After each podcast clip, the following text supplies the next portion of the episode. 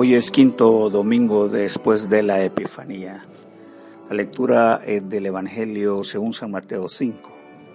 Ustedes son como la sal que se pone en el horno de barro para aumentar su calor. Si la sal pierde esa capacidad ya no sirve para nada, sino para que la tiren a la calle y la gente la pisotea. Ustedes son como la luz que ilumina a todos. Son como una ciudad construida en la parte más alta de un cerro y que todos pueden ver. Nadie enciende una lámpara para meterla debajo de un cajón. Todo lo contrario, la pone en un lugar alto para que alumbre a todos los que están en la casa. De la misma manera, la conducta de ustedes debe ser como una luz que ilumine y muestre cómo se obedece a Dios. Hagan buenas acciones, así los demás las verán y alabarán a Dios, el Padre de ustedes, que está en el cielo. No crean que vine a quitar la ley ni a decir que la enseñanza de los profetas ya no vale. Por el contrario, vine a darle su verdadero valor. Yo les aseguro que mientras existan el cielo y la tierra, ni siquiera un punto o una coma se quitará de la ley hasta que todo se cumpla. Por eso, si alguien no obedece a un solo de los mandatos de Dios, aún el menos importante será la, la persona menos importante en el reino de Dios. Lo mismo le sucederá al que enseñe a otros a desobedecer. Pero el que obedezca los mandamientos y enseñe a otros a obedecerlos será muy importante en el reino de Dios. Yo les aseguro que si ustedes no son más obedientes que los fariseos y los maestros de la ley, nunca entrarán en el reino de Dios. Esta es la palabra del Señor. Jesús, sal y luz para todos. Jesús, nuestro compromiso de ser la sal de la tierra.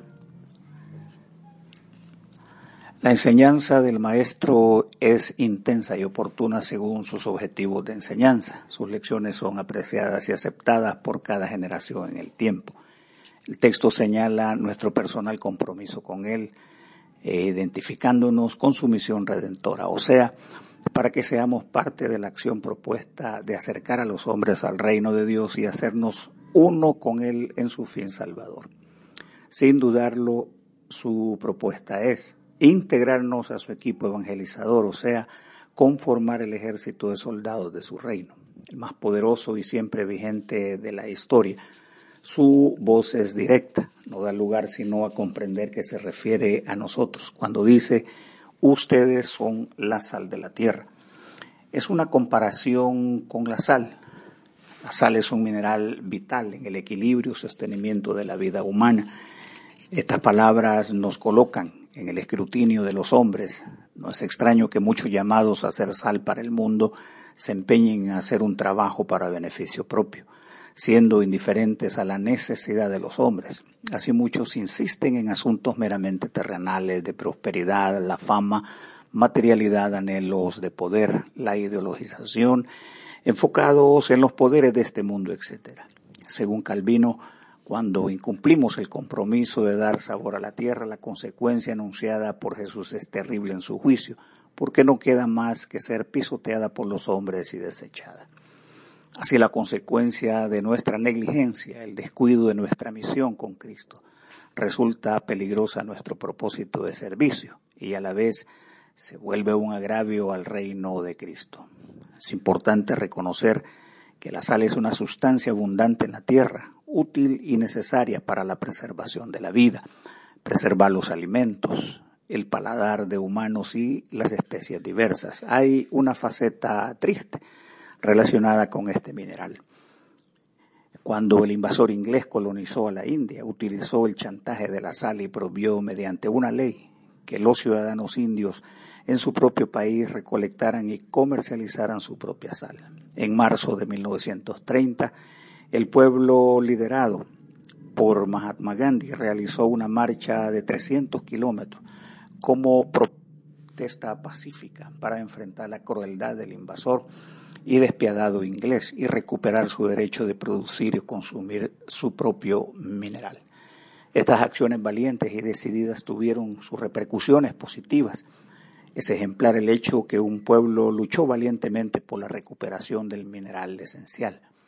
Así Jesús nos anima también a leudar la tierra con el bien, con nuestras buenas acciones, a dar alegría y seguridad al prójimo, con sencillez, humildad y dando honor al que todo lo hace posible. Como la sal renueva y preserva, elimina residuos tóxicos, estimula nuestro organismo, también la humanidad nos necesita para darle sentido a la vida, dar sabor a la amargura de realidades extenuantes y situaciones difíciles para que el sabor del Creador y Redentor se haga presente hoy día. Jesús, nuestro compromiso de ser la luz para este mundo. Un segundo compromiso del reino lo representa la designación de Jesús, que seamos la luz para este mundo. Mientras la sal es una sustancia que se materializa, algo distinto ocurre con el fenómeno maravilloso, la luz. Esta resulta difícil de comprenderla en su naturaleza, aunque la percibimos con nuestros sentidos, al igual que la sal. El maestro nos dice, ustedes son la luz. Se sabe que ésta se compone de ciertas ondas con capacidad de propagarse a inmensas velocidades y desplazarse en una dirección recta. Las palabras de Cristo son indicadores de lo que debe expresar nuestra vida cristiana. En la antigüedad hubo filósofos que se detuvieron a reflexionar sobre el fenómeno y para el caso llegaron a entender que la luz era algo de lo más cercano a la verdad. Así como los hombres que buscan conocimiento saben que se aproximan a algo de mucho valor humano y divino, Jesús con mucha más razón nos comisiona a un compromiso con este tesoro celestial para iluminar con nuestra conducta y testimonio al mundo que transita en un ambiente de oscuridad. Además, nos advierte que somos puestos como ejemplares, vistos por el mundo, puestos al escrutinio de los de afuera. Así que a manera de un padre que aconseja nos emite este mensaje. Ustedes tienen que estar siempre listos, deben ser como los sirvientes de aquel que va a una fiesta de bodas. Ellos se quedan despiertos con las lámparas encendidas, pendientes de que el dueño llame a la puerta para abrirle de inmediato. También el apóstol instruye sobre el comportamiento ante los hombres. Tratamos, dice, de hacer todo bien ante Dios y ante los hombres. Hermanos, este Evangelio nos convoca junto a las huestes cristianas en cada generación y el mundo para iluminar con su palabra para mostrar en testimonio y conducta ejemplar, ser conductores de su luz, estar cobijados siempre bajo el magno resplandor. La realidad de este mundo está nublada por las sombras de la guerra, la enfermedad, corrupción, el hambre, la ingratitud de los hombres de poder, etc. Ser iluminados es la respuesta bíblica para muchos que habitan en la oscuridad. El profeta nos recuerda su mensaje. Aunque tu gente viva en la oscuridad, verá una gran luz, una luz alumbrará a los que vivan en las tinieblas. Hermanos, este llamado es a mostrar nuestras acciones y conductas de integridad, no solamente ante Dios, sino ante los hombres. Somos convocados a interiorizar su palabra, someter nuestros vicios y resaltar las virtudes del Evangelio. Nos llama al abandono de nuestra soberbia y poner de relieve nuestras virtudes, atendiendo la afirmación del apóstol. Ustedes son su pueblo, Dios mismo los sacó de la oscuridad del pecado y los hizo entrar en su luz maravillosa. Por eso anuncian las maravillas que Dios ha hecho. Jesús, la importancia de la ley y del reino de Dios. No es requerido desestimar el pasado para hacer prevalecer lo actual.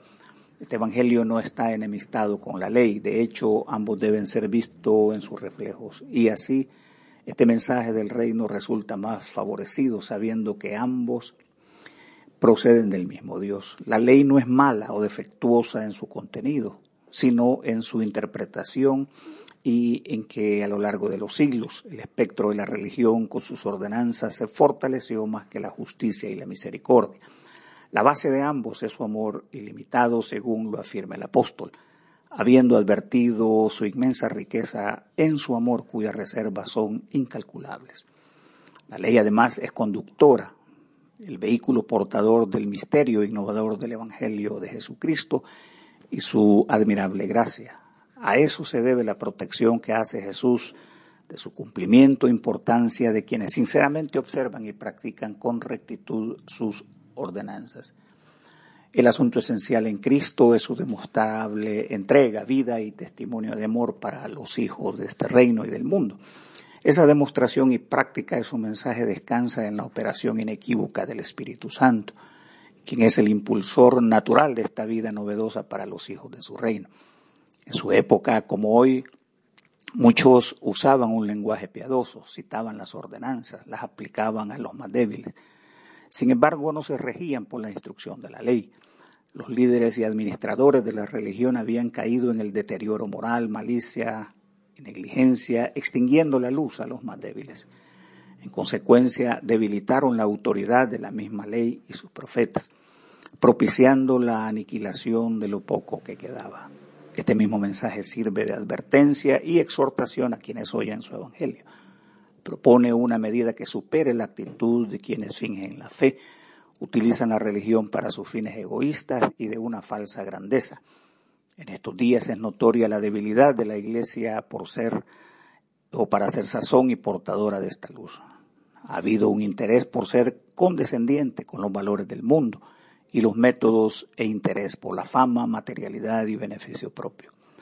Su propósito nunca queda en el vacío, refiriéndose a los fines de Dios, porque ha cumplido su promesa que operaría en el corazón de los hombres, esculpiendo su deseo y voluntad por la obra maestra del Espíritu Santo, dando valor al vaticinio del profeta que dice, por eso mi nuevo pacto con el pueblo será este, haré que mis enseñanzas las aprendan de memoria y que sean la guía de su vida y yo seré su Dios y ellos mi pueblo. Les juro que así será ya no hará falta que unos sean maestros de otros y que les enseñen a conocerme, porque todos me conocerán, desde el más joven hasta el más viejo. Yo les perdonaré todas sus maldades y nunca más me acordaré de sus pecados. Les juro que así será. Esta gracia inmejorable está dispuesta para todos Vengan, seamos parte del proyecto de Cristo y su reino. Participemos de su sazón y su apreciada luz, que será para honrar y elevar su santo y bendito nombre. Oremos. Líbranos, oh Dios, de la esclavitud de nuestros pecados y danos la luz para brillar entre los hombres Otórganos el sabor que el mundo necesita para que vean la maravilla de tus promesas abundantes que nos has manifestado en tu Hijo, nuestro Salvador Jesucristo, que vive y reina contigo en la unidad del Espíritu Santo, un solo Dios, ahora y por siempre. Amén. Y que el Señor te bendiga y te guarde que el Señor haga resplandecer su rostro sobre ti, te mire con buenos ojos, que el Señor vuelva hacia ti su rostro y te conceda la paz. Amén.